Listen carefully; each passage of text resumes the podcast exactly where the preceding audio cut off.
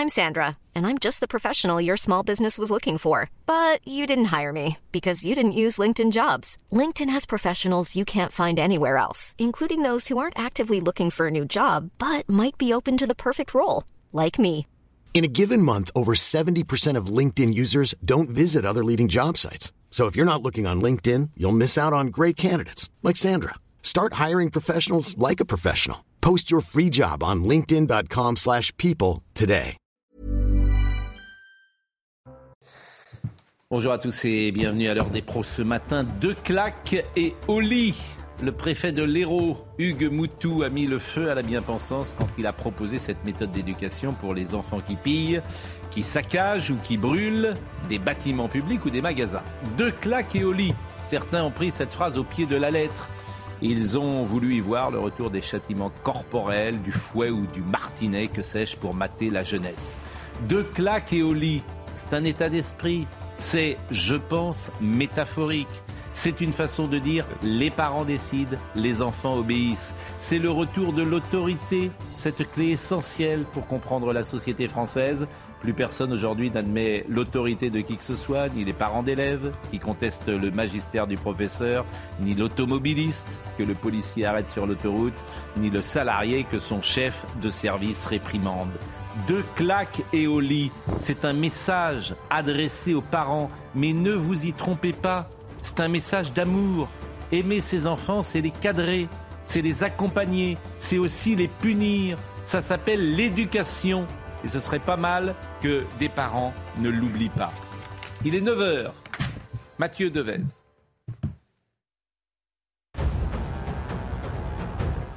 Les émeutes et pillages en France ont occasionné 1 milliard d'euros de dégâts. C'est l'estimation de Geoffroy Roux de Bézieux. Selon le patron du MEDEF, plus de 200 commerces ont été entièrement pillés, 300 agences bancaires détruites et 250 bureaux de tabac touchés depuis le début des émeutes. 84,9% des candidats au baccalauréat ont été admis à l'issue des principales épreuves. Papendia, il a annoncé ce matin sur RTL. Selon le ministre de l'Éducation, ce chiffre en léger recul témoigne d'un regain de sélectivité. 86,1% des candidats avaient été admis l'an passé. Enfin, Jasper Philipsen a remporté hier au sprint la troisième étape du Tour de France à Bayonne. C'est d'ailleurs la troisième victoire d'étape pour le Belge de 25 ans sur la grande boucle. Le Britannique Adam Yates conserve le maillot jaune et Victor Lafay est quatrième du classement général. C'est le premier Français. Charlotte Dornelas, Noémie Schulz, Joseph Massescaron, Vincent Herbouette et Gérard Leclerc. Deux claques et au lit. Ce n'est pas pour vous, bien évidemment, à qui j'adresse ce bonjour fraternel de claques et lit. Non, mais c'est très intéressant comment ça fait réagir la, la bonne société. Évidemment qu'il ne s'agit pas de taper ses enfants, bien sûr, c'est pas ce qu'il a voulu dire. Écoutons-le, ce préfet de l'Hérault, Hugues Moutou. Une éducation, ça commence à la naissance. Oui, mais vous savez, Moi, je vais vous dire franchement. vous savez je vais bien vous que dire dans certains quartiers, il y a d'abord, non, non, il n'y a les- pas de certains quartiers, il n'y a pas d'effet culturel. Quand on a des enfants, on met au monde des enfants, on s'en occupe dès la naissance. Si effectivement, dans les 12-13 premières années, ces enfants euh, sont élevés comme des herbes folles, il ne faut pas s'étonner qu'à 12-13 ans, on, on les voit caillasser des, des véhicules de police ou piller des magasins. Tout le Moi, monde je vais vous dire quelque chose. égalité, hein. Je sais qu'en euh, 2019, euh, le Parlement a interdit la fessée. Mais très franchement, de vous à moi, si demain vous attrapez votre gamin qui descend dans la rue pour brûler des véhicules de police, ou les caillasser des pompiers, ou piller des magasins, la méthode c'est quoi? C'est deux claques et au lit. Ce qui est formidable dans ces périodes un peu comme ça troublées, c'est qu'on en revient aux fondamentaux. Et alors, ce qu'il a dit, qui est plein de bon sens, c'est-à-dire qu'il faut éduquer ses enfants, il faut les accompagner, il faut les punir, etc.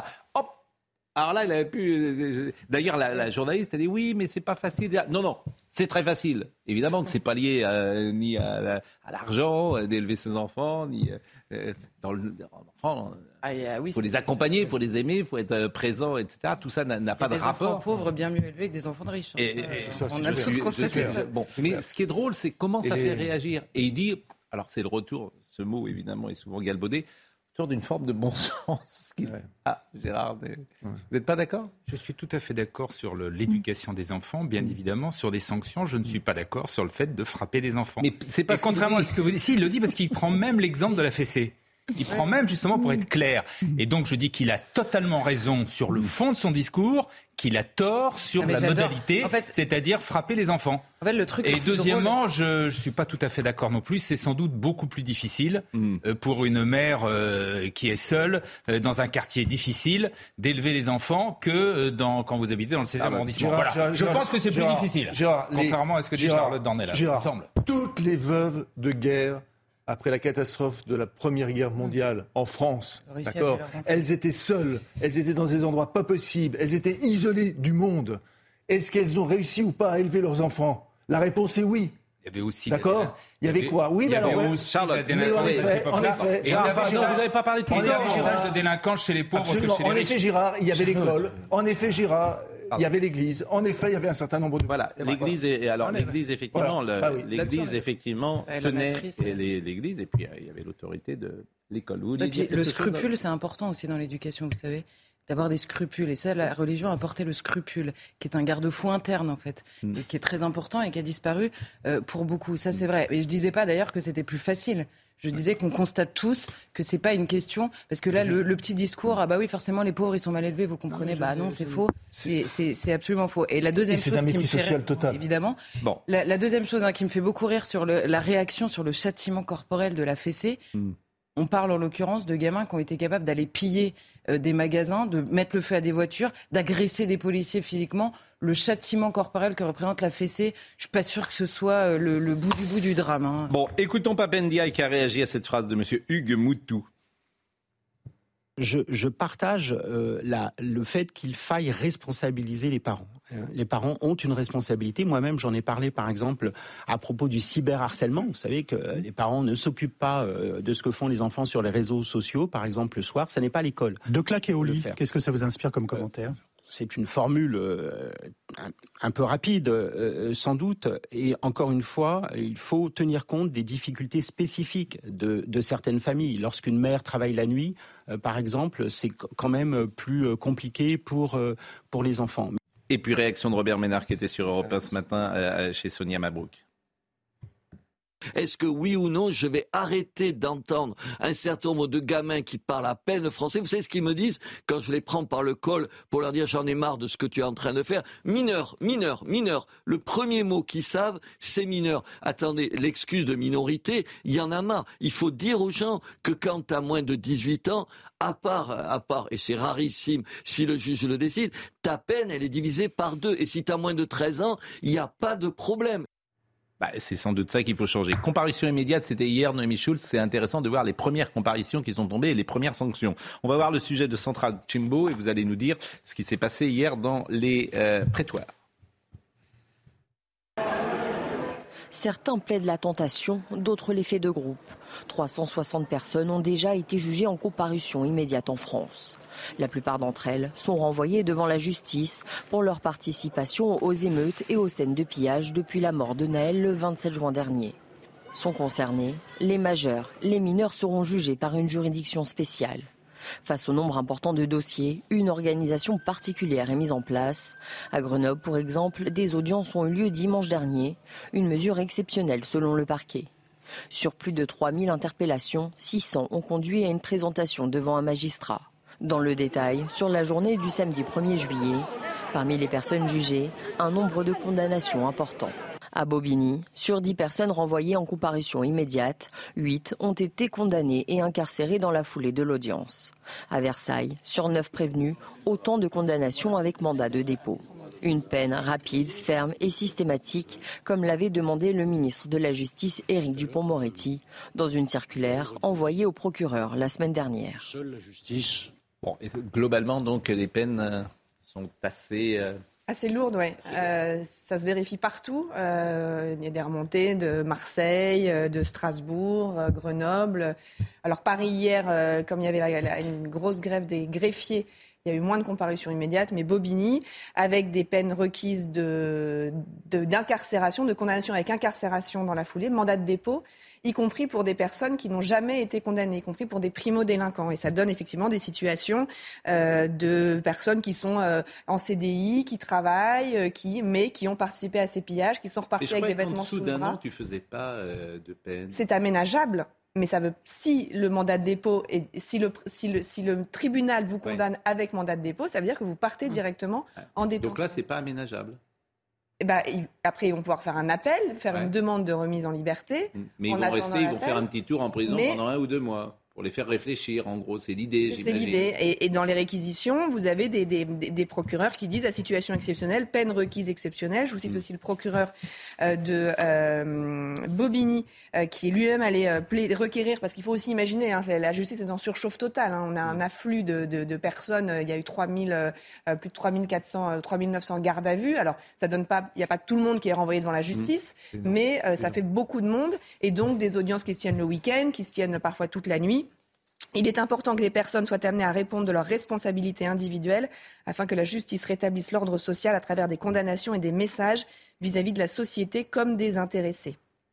C'est le procureur Éric Matet de la République de Seine-Saint-Denis qui euh, a requis lui-même à l'audience. Et donc, effectivement, ça donne des situations où une jeune fille à Marseille, une jeune fille de 18 ans à peine, à quelques mois après, elle aurait été jugée par un juge des enfants. Elle a été jugée en comparution immédiate. Elle a participé à un pillage, jamais été condamnée. Elle était en larmes dans le box, condamnée à 4 mois de prison ferme. Elle est partie en détention. Bah écoutez, ça, ça la fera réfléchir. Hein, c'est quatre mois, c'est pas non plus le bout du monde, mais ça la fera 4 réfléchir. mois de prison, oui, effectivement, c'est. faut imaginer ce que c'est que la prison. hein. Donc, effectivement, Oui, mais vous imaginez ce que c'est. Alors, franchement, moi, j'ai aucune. Ah, je- euh, je- je- J'imagine, j'imagine surtout les commerçants. En fait, j'inverse pas les valeurs. quoi. C'est toujours pareil. Les gens font ce qu'ils font et tu es responsable de ce que tu fais. Tu piques 4 mois de prison, c'est pas le bout du monde, ça te fait réfléchir. Peut-être que, ça, peut-être que dans 20 ans, elle, elle dira euh, bah, ça m'a servi. Ça m'a servi et, et j'ai changé grâce à ça. Autrement, euh, justement, on va voir euh, les pillages et notamment à Marseille ce qui s'est passé. Avant, M. Roux de Bézieux a pris la Est-ce qu'on parole. peut- Est-ce qu'on peut émettre quand même une interrogation, Pascal? Je vous en prie. Parce que. euh, en- en raison de- Émettons. Non, non, non, mais quand même. Nous non, non, parce que. une interrogation. Oui, bah, comme la justice ne nous a pas euh, accoutumés à ce type de, de- de- de réaction, Mm. euh, je crains que, euh, avec une partie, dans une partie de l'opinion, Mm.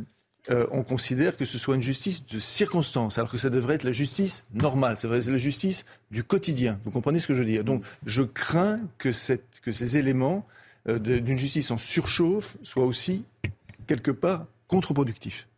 Oui. Alors, c'est pas parce qu'elle. Enfin, vous faites le lien de, de surchauffe avec les peines qui sont. euh, Enfin, c'est pas hein. quatre mois, c'est pas, vous voyez ce que je veux dire, c'est Non, pas non. le bout du monde. Comme, elle- répète. comme cette justice-là Euh, ne nous a pas me habitués à ce type, proportionné. pardonnez-moi, mais elle nous a Mais- pas habitués. mais enfin, Oui, il, faut aller, mais- il, faut aller, il, faut aller, faire un tour en comparution immédiate pour voir qu'il y a tous les jours des peines aussi en- de, Oui. de prison ferme qui sont prononcées. Je veux Oui. dire, c'est aussi Mais une c'est, réalité. Enfin, c'est, logique, je Noémie. dis pas le Non, contraire, je veux dire, je, je ne veux dire, voilà. ne me faites vous pas dire le contraire. La jeune fille était en larmes, etc. Bien sûr, ben, elle avait qu'à réfléchir avant. Mais si vous voulez, que je vous vous raconte pas ce qui se passe dans Non. les prétoires. Mais j'entends bien, mais je vois Gérard. Comme si ça vous choquait qu'on mette des gens en prison quand ils font quelque parce que je suis tout à fait d'accord Voilà. avec ce genre de peine. Pourquoi vous pourrez Eh ben, je- systématiquement vous parlez pour moi Mais C'est incroyable. Pour moi. Non mais non mais c'est non, mais vous incroyable. semblez. Mais ça faut ça a pas l'air être de vous faire de la peine, en fait. Mais pas du tout. Moi, ça me fait pas de peine logique. du tout, je vous assure. Mais je suis cohérent je ne suis même pas d'accord avec mon ami euh, Sescaron. Je pense que c'est très bien et qu'il fallait effectivement que la justice. Ça me fait euh, ni plaisir ni quoi que Voilà, ce soit. je ne pense pas mais que ce bon. sera, j'espère, tout bien. cas, que ce ne sera pas interprété comme non. Je, je- je ne dis Alors, pas, logique. Je ne dis pas que c'est pas bien. Je, je souligne Oui. juste des trucs de Allez, circonstance. voilà. avançons. Route des yeux, un milliard. Ça a coûté un milliard. On n'avait déjà pas d'argent, ça a coûté un milliard. Pour les entreprises, Bien sûr. plus le reste. Un milliard, oui. Oui, Plus Une mairie, par exemple, c'est pas une Bien sûr. entreprise. Un milliard. Et euh, on va peut-être l'écouter d'ailleurs, Monsieur Roux de Bézieux, qui était, je crois, sur France Inter ce matin. Ah, Il y a forcément ce risque-là. C'est pour ça que nous, on Et dit. faut- combien? Je ne peux pas répondre à cette question, mais on, on demande non pas le retour du quoi qu'il en coûte, mais des aides très ciblées, notamment le fait qu'on puisse remettre le chômage partiel quand le magasin brûlé, forcément, il n'y a pas de, on veut garder les employés, le moratoire sur les charges euh, qui existait au moment du, du Covid, et puis surtout presque plus important, le fait qu'on accélère les permis de reconstruire, euh, qu'on n'ait pas les procédures classiques. Quand on reconstruit à l'identique, que ça prenne pas six ou huit mois de- d'instruction. Bon, euh, donc le Covid, on paye. Le pillage, on paye. Euh, c'est bien. Qu'est-ce que vous voulez faire d'autre Ah bah, Vous n'allez pas payer? On paye. Euh, je, je pense, je vous ai dit ce que je pensais sur le Covid, il fallait pas fermer surtout. Parce que dans ces manifs aussi, personne ne le dit trop, mais c'est aussi la conséquence du Covid. Alors là, franchement, vous trouvez des excuses. Là, pour le coup, c'est vous qui Bah, trouvez des excuses à non, des gens qui sont pas des à des excuses, actes inexcusables. c'est-à-dire Ah que ce qui s'est passé, non, non, non, t'as non. enfermé. Non, non, non, là, je vous reconnais Comment bien, là. Non, non, là, je vous reconnais bien. Ça n'a Mais rien à c'est- voir. C'est de la euh, délinquance, c'est du pillage. Ça n'a rien à voir avec le Covid. Non, mais c'est pas, pas une question d'avoir un lien avec le Covid. On n'est pas complètement idiot. Simplement, quand vous enfermez complètement une société pendant deux mois complètement, puis pendant deux ans avec beaucoup de fermetures, évidemment que vous générez une colère. Évidemment que quand vous, mais vous pouvez pas séparer tous les sujets. On peut pas commenter en disant les jeunes sont euh, incroyablement dépressifs, ouais. incroyablement Vous, avez, vous suicidaires. tenez le discours incroyable- de, excusez-moi, vous tenez le discours de la France insoumise qui nous explique Ah, pareil bah ça, que, mais si c'est la même rare. chose. Vous trouvez des, vous trouvez des, des- Non. des- il n'y a pas d'excuse. Euh, vous n'allez pas me la faire à moi sur les Eh ben banlieues. si, je vous la fais à vous parce Non, non. que c'est trop facile Ah, de dire tout le c'est monde à va cause du rigoler. Covid. Le Covid, c'était il y a deux ans. personne n'a dit c'est à cause du Covid. C'est pas le Covid. Personne ne dit c'est à cause du Covid. Simplement, on vous dit les choses sont liées dans une société. Oui, oui, trop Tout bien. a des conséquences dans les décisions Pareil, que vous prenez. C'est le, discours de, c'est le discours de ceux qui, qui Allez, part, Marseille. soutiennent les Non, mais non, insoumis. c'est- le discours Non, mais- tout simplement de la cocotte minute. Quand on fait voilà. la cocotte minute, au bout d'un bon moment, sens, il y a des jets de vapeur. Enfin, c'est En classique. bon, Voilà. c'est- tellement. euh, Et vous inquiétez pas, la raison principale, je l'ai bien identifiée, contrairement à vous. hein. Alors. Marseille, je voudrais qu'on voit le sujet de Stéphanie Rouquet parce qu'on on pense à ces commerçants qui ont tout perdu. C'est pour ça que la jeune fille qui pleure dans le box, etc., ne me fera pas pleurer. Mais en revanche, euh, les commerçants qu'on va voir euh, ici, évidemment, bah, tu as, un peu d'empathie et de compassion pour. Stéphanie Rouquet. Vendredi dernier, 20h, rue Saint-Ferréol à Marseille. Cette parfumerie est dévalisée par des dizaines d'individus. Aujourd'hui, la boutique est barricadée et fermée pour des semaines. Comme ce commerce, de nombreux professionnels marseillais ne peuvent retrouver leur clientèle. Près de l'opéra, Thierry tient cette horlogerie depuis 7 ans. Cette même soirée, il a tout perdu. Ben, ils ont arraché le rideau métallique en partie. Et après, ils ont défoncé la, la vitrine, la porte d'entrée, et la porte à la CD, du coup. Donc il y a tout qui est tombé, ils sont rentrés à plusieurs, ils ont tout cassé dedans, ils ont pillé la boutique, ils ont tout mis en vrac. Vous allez pouvoir réouvrir? Si financièrement j'arrive à tenir, oui, mais sinon, non. Je, faisais- je déposerai le bilan. hein. Certains ont été épargnés, ceux avec des systèmes de sécurité plus élaborés ou d'autres avec des produits qui n'intéressent pas les pilleurs. Mais nous, ils ne nous ont pas touchés parce que nous, on vend à 5 et à 10 euros des produits que eux, ils préfèrent que des marques. Les commerçants s'inquiètent à présent pour la saison. De nombreux touristes, apeurés, ont quitté la cité phocéenne.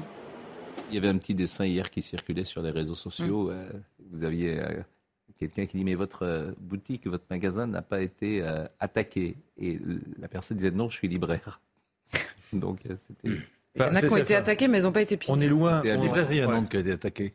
C'est pas vrai. Oui, mais elle n'a pas été la pillée. librairie probablement. Dobré. Ah bah oui, ça Elle a j'imagine. été la- saccagée. La librairie Dobré. Elle existe toujours, la librairie Dobré. Ouais. Et c'est cette librairie qui est un peu réac. Exactement. Donc elle a été mise à sac, euh, attaquée. euh, Enfin, on est loin, de- une on est loin horde des, de- on est loin des d'antifa. émeutes de la faim, euh, Oui, comme, mais- euh, comme non, dit euh, Sandrine Rousseau. Là. On en est très loin. Oui. Mais euh, puisque vous parlez de Nantes, je ne sais pas si vous êtes au courant, mais il y a une buvette anti-police qui a été dans un festival organisé par la ville de Nantes. Il y a un festival qui s'appelle Scène Vagabonde à Nantes. Eh bien, il y avait une buvette au slogan et au dessin clairement anti-police. Euh, Des dessins qui invitaient au meurtre des policiers pour gagner le plus de points. Et tout ça, c'était euh, sous euh, l'égide de la mairie de Nantes qui organisait euh, ce, euh, ce festival Scène Vagabonde. Alors, bon, la mairie de Nantes a, découvert ça, ou a fin de découvrir ça, a dit Ah, c'est parfaitement inadmissible. Nous, nous, nous, déplorons évidemment euh, cela. Alors, il y a un papier formidable dans Presse Océan avec une jeune fille qui s'appelle Pauline, qui dit qu'elle est, elle est choquée. Alors, elle, elle raconte, voilà, Pauline reste choquée. Samedi 1er euh, juillet 2023, en famille avec des amis, cette Nantaise profite du festival de plein air, les scènes vagabondes parc de la Roseraie, en se dirigeant vers la seule buffette du, festival. Près de la scène, elle observe les lettres ACAB Game, le slogan anti-police, une pancarte de 2,50 m par 1 mètre et découvre en s'y approchant des dessins de policiers morts baignant dans une mare de sang, au-dessus un compteur de points comme si c'était un jeu. Tout ça sous euh, l'organisation de la ville de Nantes, qui dit effectivement, alors les, ex- les excuses de la ville de Nantes, bien sûr. La ville de Nantes répond, la présence de ces éléments de décor n'est pas le fait de la ville de Nantes, et, et c'est un effet inacceptable. Bon. Oui. quand il monte le festival, il pourrait se balader simplement. Mais l'amateurisme, manifestement, de la ville de Nantes. Combien ça coûte? Oui, bah, euh, il y a même euh, le, le- le pré- le- le- le préfet qui a fait un, comment dire, qui avait fait un communiqué sur euh, ce, ce sujet. Mais c'est le climat anti-police. Il passer 4 mois, quatre mois en détention à la centrale de Nantes pour euh, réfléchir un peu à ce que ça. C'est Presse ce que Océan. C'est la réalité. Presse Océan qui a sorti cette inf- information. Hein c'est Presse Océan. Vous avez travaillé à Presse Océan Non, jamais. moi. Non, non, non. Mais un. En revanche, du quand, temps où en ça revanche, fait- quand il n'y a pas Ouais. assez, euh, comme le- nous l'a rappelé le maire de Lyon, Mm. quand il n'y a pas assez de police, euh, tout de suite, il faut venir- faire venir la police, hein, tout de suite, d'urgence. bien Hein, sûr. C'est une ardente obligation. Tout, euh, Alors il y a quelque chose que je, je voulais aussi vous interroger, c'est cette affaire de mortier. Pourquoi est-ce qu'on achète des mortiers aussi facilement? Et ça, c'est un sujet vraiment intéressant. C'est Mathilde Couvillier-Fleurnoy qui nous donne euh, des explications. Des tirs de mortier en pleine rue, utilisés comme projectiles sur les forces de l'ordre. Ces artifices sont en réalité, en langage pyrotechnique, des chandelles romaines. Voilà une chandelle romaine. C'est un grand tube en fait. Et euh, à l'intérieur, il y a des projectiles qui sont empilés. Euh, ces projectiles passent- partent tout- toutes les trois secondes. Ces chandelles sont illégales à la vente aux particuliers, pourtant de plus en plus d'émeutiers en possèdent. Pour Bernard Déhomme, ces artifices sont assez faciles à se procurer. Ces produits viennent euh, essentiellement d'Asie, de Chine. Il suffit d'avoir l'argent pour payer pour que ces gens-là vendent, alors que normalement, ils n'ont pas le droit de vendre à des gens non identifiés. Selon lui, 98% des ventes illégales se font sur Internet. Il réclame donc plus de contrôle de la part du gouvernement. ça peut dégénérer et il faudrait quand même qu'un jour les autorités euh, prennent conscience de, de ce fait qu'on peut passer de l'artifice de divertissement euh, aux, aux armes militaires. L'achat, l'utilisation et la vente de mortiers d'artifice à des non-professionnels sont punis par des peines allant jusqu'à 6 mois d'emprisonnement et 7500 euros d'amende. Ça aussi, c'est intéressant. Juste un élément, parce que c'est en effet intéressant. Euh, le, le LBD, lorsque euh, c'est Florence Portier sur votre antenne qui le, qui le disait, sur euh, le LBD, euh, quand c'est les LBD qui, sont, euh, qui appartiennent à la police nationale, le, le tir peut aller jusqu'à 40 mètres. Lorsqu'ils appartiennent à la police municipale, ils peuvent aller jusqu'à 3 mètres. 3 mètres. Donc évidemment, les personnes ne peuvent pas éviter le contact, les policiers municipaux. Donc vous imaginez évidemment, vous imaginez que les gens qui ont des mortiers, ils sont exactement à l'abri hein, en plus, et que les policiers muni- municipaux, ils sont en première ligne. Nous sommes d'accord. Euh, nous allons peut-être marquer une première pause et on parlera de l'étranger.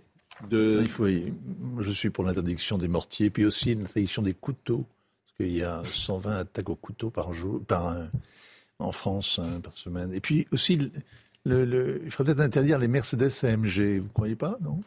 Non, mais vous êtes toujours dans les- connaissez- non, mais franchement, ça veut dire quoi interdire les mortiers Vous allez interdire après, vous allez interdire les pétards après Vous allez Ah, c'est interdire pas la les- même chose, vous euh, quand même. Bah, En tout cas, peux les- con- D'abord, c'est illégal à la vente, donc tu peux peut-être contrôler que Ah ce non, soit mais- pas vendu comme ça. Si c'est déjà illégal à la illégal. le à sujet Bah, c'est important. C'est mais par internet, bah, Mais c'est ils achètent illégal. par Internet. Bah oui. Vous avez- mais ça, c'est un autre dossier, ça. Bah, si, bah, c'est le. peut-être faut-il euh, imaginer des contrôles plus euh, précis pour que ces mortiers ne soient pas vendus. Il me semble, non Non, il n'y a rien à faire. Mais je vous assure, je suis assez d'accord avec vous. En fait, il n'y a rien à faire et rien Ah, ne mais je suis changera. pas du tout d'accord avec ça. C'est pas Ah, du tout le rien problème. ne Je pense que changera. les- ces petites mesurettes masquent les vrais problèmes, quoi. Oui, bah, nous sommes d'accord. On est d'accord. Ben, on va marquer euh, une pause et on parlera de, de l'image de la France à l'étranger qui, j'imagine, est une euh, catastrophe. C'est-à-dire que le- euh, la Turquie nous donne des leçons, l'Algérie nous donne des leçons. Non mais je- c'est c'est effrayant ce pays. Non. Ils donnent pas des la, la vérité, c'est que les boomerangs, Oui. les boomerangs arrivent de partout. Ah oui, Et effectivement, la morale générale, c'est c'est bien fait. C'est-à-dire Bah, C'est-à-dire qu'à l'entour, les gens qui ne nous aiment pas nous le font savoir. Et on découvre une réalité qui est difficile à regarder en face, c'est que les Français ne sont pas tellement aimés. Finalement, la, la morale euh, euh, européenne, c'est que les Français ne sont pas une chance pour l'Europe. Et réciproquement peut-être. la pause, à tout de suite. À 9h29, Mathieu Devez nous rappelle les titres du jour. Un avis de recherche a été lancé dans la région d'Angers pour retrouver un détenu en cavale. L'homme de 42 ans est soupçonné d'avoir tué une femme et un septuagénaire après avoir pris la fuite lors d'une permission de sortie. Le procureur appelle la population à la plus grande prudence et demande aux habitants du secteur de s'enfermer chez eux. 72 personnes ont été interpellées lors de la septième nuit consécutive d'émeutes suscitée par la mort du jeune Naël. Un chiffre à nouveau en baisse, même si selon le ministère de l'Intérieur, 159 véhicules ont été incendiés. Et pour la troisième nuit consécutive, 45 000 policiers et gendarmes avaient été mobilisés dans tout le pays. Enfin, le nombre de cancers a doublé dans l'Hexagone depuis 1990, plus de 433 000 nouveaux cas cette année. Selon Santé publique France, les cancers de la prostate, du sein et du poumon restent les plus fréquents. Perrine Salé est avec nous, elle est porte-parole de l'association Femmes des forces de l'ordre en colère. Merci madame d'être avec nous et effectivement, on comprend combien il est difficile sans doute d'être une femme de policier aujourd'hui. Le climat parfois, notamment dans l'espace médiatique, pas dans dans l'opinion publique, hein, mais dans l'espace médiatique, la manière dont sont montrés en permanence du doigt les policiers, on en parlera tout à l'heure avec la une de Libération ce matin, qui fait sens, non pas parce que Libération soit beaucoup lue, mais parce que Libération, euh, beaucoup de journalistes, au fond, sont sur la ligne de Libération. Beaucoup de journalistes pensent comme ça dans l'espace médiatique, et pas que des journalistes, les artistes, l'espace médiatique. Que faire de la police? Que faire de la police? C'est quand même la une de Libération aujourd'hui. Et il y a un monsieur qui s'appelle Paul Quignot, qui est éditorialiste. Moi, je, je vous assure, je rêverais que ces gens-là soient au contact de la police en permanence. Qu'est-ce qu'il dit? L'institution dysfonctionne, la police. Voilà ce qu'il dit. Moi, je propose une autre onde, euh, une autre une pour Libération. Hein. Que faire pour la police, surtout? Oui. Bon, il dit ça. L'institution dysfonctionne. Il l'a décidé. Toute l'institution. Il dit nier le malaise qui sévit en son sein serait la pire des choses. Il a décidé. Aucun argument. C'est lui qui décide que la police dysfonctionne. Et il dit cette chose absolument, non, non seulement incroyable, mais scandaleuse. En fait, le racisme qui la gangrène est une plaie contre laquelle il faut agir. Mais sur quelle base? Quels sont ses critères? Quels sont euh, C'est un journaliste. Sur quoi se base-t-il pour dire ça? Ça sort de son cerveau. Il dit le racisme qui gangrène la police. Eh bien, c'est une honte.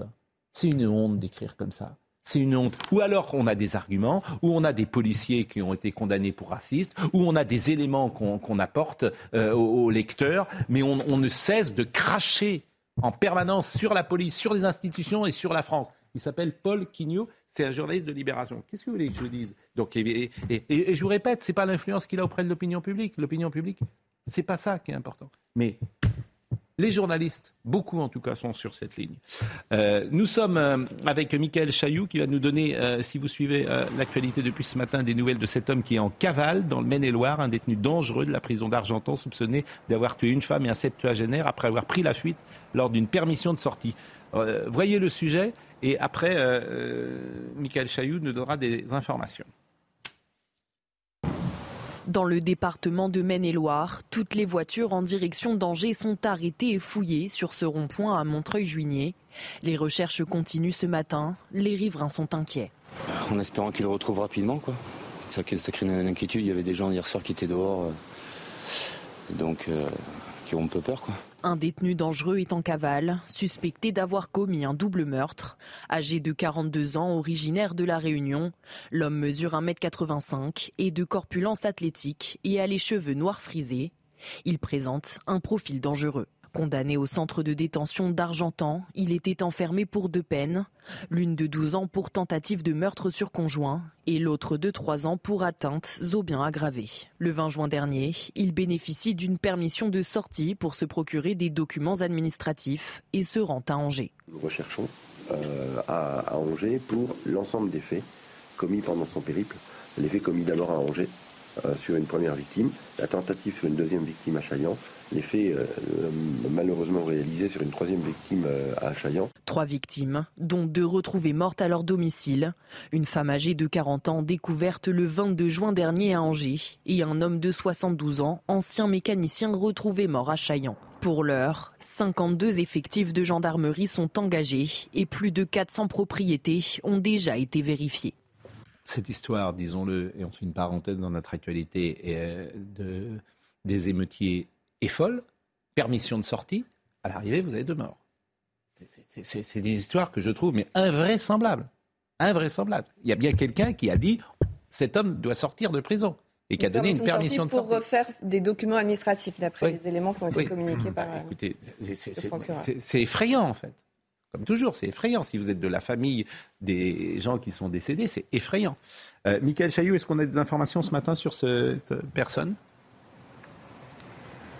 Ce qu'on peut dire, c'est que, pardon Pascal, ce qu'on peut dire, c'est qu'évidemment les, les- les recherches se poursuivent ce matin. Vous le voyez derrière moi, la gendarmerie est encore euh, en place et entre euh, cette- de- entre 7h et 9h, j'ai envie de vous dire, voilà, chaque véhicule était euh, systématiquement euh, arrêté, fouillé, coffre euh, ouvert. Euh, vous voyez, les gendarmes sont sur les dents pour retrouver cet homme suspecté, vous l'avez dit, de deux homicides et d'une tentative d'homicide depuis qu'il n'a pas regagné sa prison le 20 juin euh, dernier. Cet homme, il était incarcéré euh, pour une peine euh, de tentative d'assassinat sur conjoint. Il purgeait une peine de 12 ans de prison. Il lui restait 3 ans à faire. La, zone de, recherche, elle s'étend sur euh, 20 km environ. Elle est à cheval sur trois communes, Montreuil, Junier, là où je me trouve, Cantenay, Épinard, qui est la commune voisine, et la commune d'Avrier. On est là en, lisière d'Angers parce qu'en fait, si vous voulez, la dernière trace euh, de cet homme, elle, date de, samedi et, et dimanche dernier, euh, ici même sur cette commune. C'est pour ça que euh, tout part d'ici en ce moment même. Vous l'avez compris, hier soir, il y a eu donc cet appel à témoins qui a été lancé par le procureur de la République d'Angers. L'objectif, il est simple, il est de recueillir un maximum de témoignages au plus vite pour mettre fin à la cavale meurtrière de cet individu. Donc vous avez quelqu'un qui est en prison pour tentative d'assassinat sur son conjoint Tentative de meurtre sur conjoint, oui. voilà, et qui bénéficie d'une permission de sortie. Pour aller chercher Alors, des je- je- je- administratifs. vous allez me demander de, de, de Non, mais je, non, mais je vais, je trouve il ça tellement Je incroyable. vais que- vérifier, mais ce que dit, ce que, ce que dit Michael Chailloux, il avait été condamné à une peine de 12 ans, il lui en restait 3, et donc il a une permission de sortie pour refaire les documents administratifs. Ça fait partie, vous avez, dans, dans, dans dans- dans l'hypothèse aussi, vous allez retrouver la liberté à un moment, on, on commence à vous accorder des permissions. Là, en l'espèce, c'était pour, encore une fois, des démarches administratives. De toute façon, il allait, il allait sortir, cet homme, à un moment. Donc c'est aussi, à un moment, la, la prison, l'idée est aussi de préparer à la sortie de prison. Si vous avez des sorties sèches du jour au lendemain, on n'a rien préparé, ça fait 12 ans que vous n'avez vous êtes- vous avez pas été dehors et que vous vous retrouvez en liberté, c'est pas bien non plus. Donc il faut, avant de commenter et de se dire c'est absolument pas normal et tout, il faut, il faut voir dans quelles circonstances ça s'est passé. Ah, le plus Non, moi, c'est le, le prétexte de la sortie qui m'épate le plus, je dois avouer. Document, élaborer des documents administratifs. C'est-à-dire qu'il doit, euh, aux, heures ouvrables, j'imagine, pour pas fatiguer trop les bureaucrates, se présenter dans la file pour avoir sa carte d'identité, pour avoir sa carte de. C'est quoi la. Parce que l'administration ne peut pas faire ça. Je- Avec le gars qui est vissé dans sa cellule, on ne peut pas réussir à mettre. Oui, mais encore une fois, je, je- je ne sais pas, donc je vais me renseigner pour savoir précisément quel document administratif et Non, mais qu'il qu'il y ait une liberté conditionnelle, qui est une autorisation de sortie pour un deuil, pour euh, éventuellement passer un examen, pour des raisons à peu près solides. On peut l'imaginer, mais pour élaborer des documents, pour une raison bureaucratique, ça laisse complètement Vincent, ce, que, ce que Noémie aussi C'est a l'image souligné- de- ce que. Noémie a souligné dans ses propos, c'est qu'il était près de la sortie. C'est qu'il allait sortir. Non, Moi, c'est ce qui me frappe. Trois ans. Ah oui, Trois mais ans, quand- c'est-à-dire qu'il a fait combien Trois ans, c'est rien. Il a été condamné à 12 ans plus 3 ans. Mais pardon, bien lu. mais pardon, mais trois ans, c'est rien. Il est resté par combien de temps au placard Mais Il justement, est resté trois ans, combien c'est rien par les rapport au- crime. Moi, ce qui m'effraie le plus, c'est les trois ans. C'est ces trois années qui restaient. Ben, je ne sais pas si euh, Michael Chailloux est encore avec nous, parce qu'il avait été condamné à 12 ans. Euh, Michael, est-ce que vous savez, euh, il a été condamné à 12 ans. Est-ce que vous savez quand est-ce qu'il a été condamné à 12 ans, puisqu'il n'en restait que 3 Non, j'ai pas ces éléments euh, précis, euh, Pascal. Ce que je peux vous dire, c'est que hier, le procureur de la République, dans sa conférence de presse, Mm. a dit clairement que si cette euh, sortie avait eu lieu, c'est que cet homme présentait des garanties. Donc, euh, en clair, on- Bah, pour la euh, justice, il n'y avait pas de difficulté et qu'il devait rentrer euh, après cette permission d'une journée. Mais moi, je voudrais savoir quand est-ce qu'il a été condamné? Ça m'intéresserait beaucoup. beaucoup. Euh, il a été condamné à, à 12 ans, et si vous avez l'information, elle m'intéresse. Et c'est quand même pas rien, tentative euh, d'assassinat Non, sur tentative de conjoint. meurtre. De meurtre. Conjoint. Oui, oui. Oui, c'est quand même pas rien. Non, c'est pas rien. Il avait été condamné à 12 ans de prison. Déjà, je trouve que c'est pas beaucoup, si vous me permettez. Tentative de, de meurtre sur quelqu'un. Ah bon Tentative Bah, de meurtre sur tentative, quelqu'un il n'est pas meurtrier. Ah oui. C'est peine. C'est la même 12 peine ans, moi j'en sais rien, je la suis pas euh, grand Écoutez, tentative- paraît pas non Tentative, tentative de meurtre sur Oui. conjoint, la peine encourue, c'est 30 ans. Ah oui. Ah oui. Donc, Non, donc mais même attendez, comme c'est avec les circonstances aggravantes de, Mm. le fait que Bon. ce soit sur conjoint, c'est même la perpétuité. Oui, la donc, perpétuité. oui, tant- donc il a pris que 12 ans. Si ça se trouve, il, ça, ça s'est passé il y a 4-5 ans. Donc, euh, Si ça se trouve, on n'a pas les éléments. mais c'est précis, bah, écoutez, on va, on va le voir. Eh ben, on va le voir. Eh ben, eh ben, je demande à Michael Chailloux, je suis sûr qu'il va avoir cette information. Vous voulez qu'on fasse un petit pari Mais je, je- je peux pas Voilà, c'est tout. Tentative de meurtre euh, en France. C'est intéressant de voir une tentative de meurtre en France. Combien tu restes de temps en prison sur conjoint. C'est 30 ans perpétuité euh, et combien de temps il aura fait Et puis après, chacun se fait son avis, comme toujours. Erdogan, parlons de l'étranger. Parce que euh, l'Iran nous donne des leçons, la Turquie nous donne des leçons, l'Algérie nous donne des leçons. On peut comprendre que l'Iran nous donne des leçons parce qu'on ne s'est pas privé de leur en donner à l'automne dernier quand il y a eu l'affaire, euh, quand il y a eu la, la mort de Macha Amini, le président de la République a manifesté sa solidarité avec les manifestantes qui ont été, vous savez, atrocement réprimées. Euh, et donc, c'est le retour à l'envoyeur. C'est assez. Et en plus, en plus, ce week-end dernier, il y avait à Paris le grand meeting de l'opposition iranienne avec les Moudjahidines du peuple. Donc, c'est assez normal que les, les, les, les, les mollahs nous, nous le fassent payer. D'accord. En revanche, alors, Erdogan, on l'écoute? Oui, je- On l'écoute et vous me dites ce que vous on en n'est jamais pensez. déçu.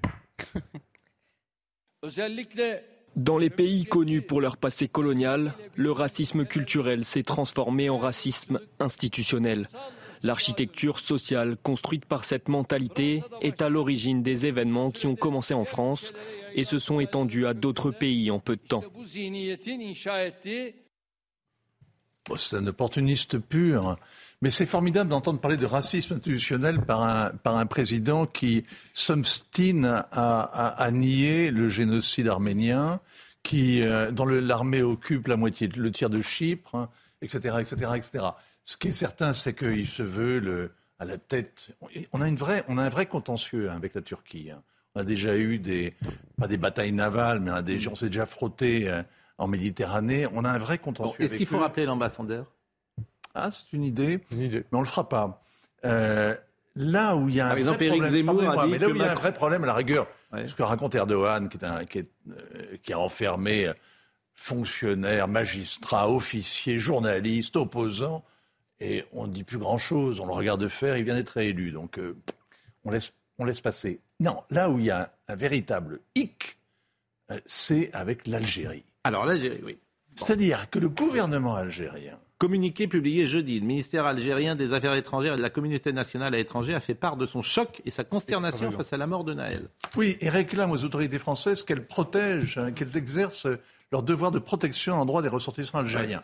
Alors, bon, évidemment, il y aurait une ironie facile qui consisterait à dire, mais après tout, s'ils ont tellement peur que la police française euh, maltraite les ressortissants algériens, mais qu'est-ce qu'attend l'Algérie pour récupérer Et c'est pas des ressortissants. C'est pas des ressortissants là.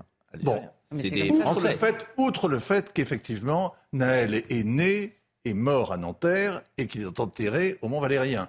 On est toujours dans les Hauts-de-Seine, on n'est pas en Algérie. Mais bon, laissons ça. Ce qui est extraordinaire dans l'affaire, c'est que depuis six ans, le président, la France se garde de dire quoi que ce soit sur le durcissement du régime, qui est réel, sur le Irak, qui est la, la révolte des Algériens. On a fait profil bas. On n'arrête pas d'inviter le président Tebboune en France. C'est pour la troisième fois, il vient de reporter sa Et visite officielle. On n'arrête pas de, de se rouler à ses pieds, mais parce que c'est une rente, parce que la haine, de, la haine anti-française, le ressentiment Oui, non, mais permanent pourquoi nous, par l'Algérie, pourquoi, pourquoi nous hein, on, on l'invite et quels ah, sont mais ça, nos c'est le pari. intérêts avec Ça, l'Algérie c'est le pari du président. Le président est dans une forme de déni et de défi. Ce que n'ont pas réussi à faire Sarkozy, Hollande et Chirac, il adorerait le réussir. Et c'est vrai qu'il y a un couplet qui a été rajouté euh, Oui, oui, dans l'hymne algérien ces derniers temps, ces, Ah ben, c'est derniers- le seul ces dernières hymne- semaines. C'est le seul hymne national, à ma, à ma connaissance, au monde où on attaque, on agresse un pays étranger. Il a été remis ce couplet alors qu'il Voilà. avait été enlevé. C'est-à-dire qu'il avait été mis de côté et désormais il sera chanté, joué dans Et c'est un les, dans couplet les, dans les anti-français. Oui, c'est un Anti-français. petit couplet anti-français pour dire à la France, non pas repens-toi, mais tu vas voir ce Il que est tu vas temps, voir. Il est temps de rendre des comptes. C'est pas ce qui est écrit dans le. Oui, dans Rendre ce- des c'est comptes, l'idée. C'est L'idée au fond, c'est qu'il y a un droit à tirer. C'est-à-dire que la France doit payer. C'est-à-dire que la France, les Français ont une dette Mm. envers l'Algérie et envers en général les pays qu'elle a Et colonisés. leurs ressortissants. coup. Et ça, si vous voulez, c'est quand même de l'essence sur l'incendie versée à Algérie Et, et personne ne dit rien. euh, le pari, vous l'avez expliqué, le pari d'Emmanuel Macron, c'est de. Ah ben, le pari de Marie, c'est de nier ça. Bon. pas de répondre aux Et dernière chose, Vincent, il sera parvenu. Dernière chose sera- qui m'intéresse, parvenu- Joseph. Il sera parvenu à nous fâcher à la fois avec le Maroc et l'Algérie. Dernière Et chose, Joseph, fois. qui m'intéresse. Dernière chose qui m'intéresse, c'est cette affaire d'ONU, parce que l'ONU est instrumentalisée régulièrement. J'entends la France insoumise dire on est condamné par l'ONU, etc. C'est quoi? C'est l'organisme, c'est des commissions de l'ONU, c'est rien, c'est quoi le, le- le Haut Commissariat aux, aux- aux droits de l'homme, c'est pas grand-chose, c'est une Oui. bureaucratie. Euh, le Haut Commissaire est un Haroun Poucha. Le Haut Commissariat des Nations Unies aux droits de l'homme a pressé la France de s'attaquer sérieusement au profond problème de racisme et de discrimination raciale parmi les forces de l'ordre. Bon. Voilà, bon, voilà. Oui, euh, c'est- récurrent. Et c'est qui dire, mais qu'est-ce qu'ils font qui, Ils quoi pas s'occuper plutôt de, de la Chine, de Hong Kong, de, de, de l'Éthiopie, du, Ouais. du Soudan? Non, non, non. Oui, non. mais le mot ONU euh, Ils sont installés à Genève, alors voyez- bon, ils ont la France sous les yeux, c'est l'occasion de faire une phrase pour aussi dénoncer hein, les, les gens du Nord. Les gens disent euh, la France qu'on avait par à chaque fois ça résonne dans l'opinion publique peut-être. Oui, mais il y a une philosophie implicite, ça, ça remonte à déjà quelques années. Il y avait un, un Jordanien qui a été à la tête des Bon. Nations Unies, qui était vraiment une sorte de petit frère musulman camouflé derrière, euh, derrière son titre euh, et son passeport diplomatique, et qui n'a pas cessé, pendant tout le temps de son mandat, ce prince jordanien, de d'attaquer la France. Quand Michel Bachelet est passé à, à succéder à- au Jordanien, Michel Bachelet, l'ancienne Oui, présidente chilienne, pas, ça a été mis un, un petit peu en sourdine. Et puis là, ça reprend avec Monsieur Turc, Monsieur Turc, qui n'est pas un, un compatriote de Monsieur Erdogan, Hmm. qui est un Autrichien, euh, enfant de l'immigration, et qui reprend sur son là. Écoutez quelques touristes qui ont été On a interrogés. mauvaise pour... réputation. Oui, pour Ça, conclure sur ce chapitre euh, étranger, écoutez quelques touristes à Paris qui peut-être euh, rechignent à l'idée de venir. Alors ceux-là sont déjà sur le sol français, mais ils ont parlé avec euh, leurs compatriotes. Notre famille restée à l'étranger a plus peur que nous ici. La situation est très calme, cela ne semble pas dangereux, mais ils voient les émeutes à la télévision et ils sont inquiets. Nous avons un peu parlé dans l'avion. On se demandait ce que l'on allait faire. Mais au final, on n'a rien vu de spécial. La situation nous paraît tout à fait normale. Je n'ai pas vraiment vu de choses dangereuses ou quoi que ce soit. Je profite juste de mon voyage. C'est vraiment sécurisé. Bon, voilà ce qu'on pouvait dire sur ce chapitre. Formidable. Ils vont rentrer du front, euh, on leur dire mais alors Ils diront mais rien du tout. C'est un spectacle de la télé, hein, les, les- les émeutes. C'est un truc qui est fait à la fois euh, par les, les dealers. les- C'est un spectacle télévisé. visiter la basilique de nuit, quoi. Ils reviendront au pays, mais par contre le truc c'est qu'on comptait sur les Américains pour remplacer les touristes russes et chinois cet été. mais Ils viendront pas non plus. Bon, Perrine Salé qui est avec nous, porte-parole association femmes de des femmes des forces de l'ordre en, colère. Bon, je citais tout à l'heure, alors à Nantes par exemple, je citais cette, cette non pas cette manifestation, mais lors d'un salon, on voit des inscriptions sous l'égide de la ville de Nantes, qui depuis effectivement a dit que c'était une erreur, mais quand même, on veut bouffer du, flic. Je citais Libération tout à l'heure, Monsieur Paul Quignot, le racisme qui gangrène la police. Il n'y a pas l'ombre d'un argument, pas l'ombre d'un argument dans le papier. Il a l'ONU avec lui. C'est ça qui est Bien sûr. fantastique dans tout Bien ce sûr. dispositif. Et puis, euh, bah, on va écouter Anne Hidalgo, par exemple, hier soir. Anne Hidalgo, dans cette séquence quand même qui est particulière, qui, qui fait la morale, elle peut même pas faire le, le- le- rendre sa ville propre, mais elle fait la morale aux forces de l'ordre. Donc, en il fait, faut c'est- comprendre ce qu'elle dit. Hein. Oui. bah oui, si. Alors, écoutons. Non, il, faut, euh, il faut de plus en plus un traducteur. hein. Franchement, Écoutons Anne Hidalgo qui a fait, on le rappelle, combien 2%, moins de 2% à la dernière présidentielle. voilà. Combien? Un Moins de- virgule et quelques, Voilà. tout mouillé. 1,7. 1,7. Qui pensait être président de la République. hein. Elle pensait sérieusement l'être, en plus. C'est vous dire euh, le monde dans lequel elle vit. Euh, écoutons Madame Hidalgo.